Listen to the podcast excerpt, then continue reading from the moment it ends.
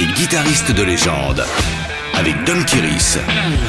Monte le son pour la SG All Boy de Tony Yomi de Black Sabbath.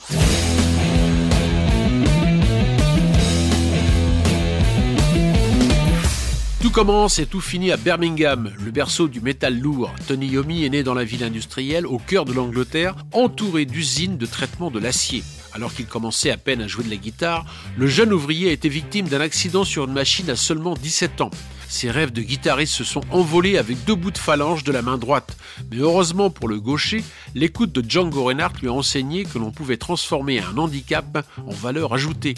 À l'aide de prothèses au bout des doigts et en détendant ses cordes souples d'une tonalité, il a inventé une sonorité inédite.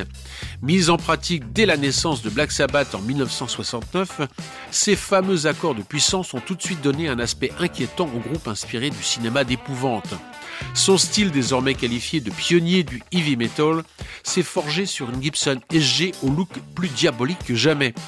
Après en avoir essayé et usé beaucoup en tournée aux côtés du Mad Mad Ozzy Osbourne, Tony a commandé son modèle sur mesure au luthier John Diggins.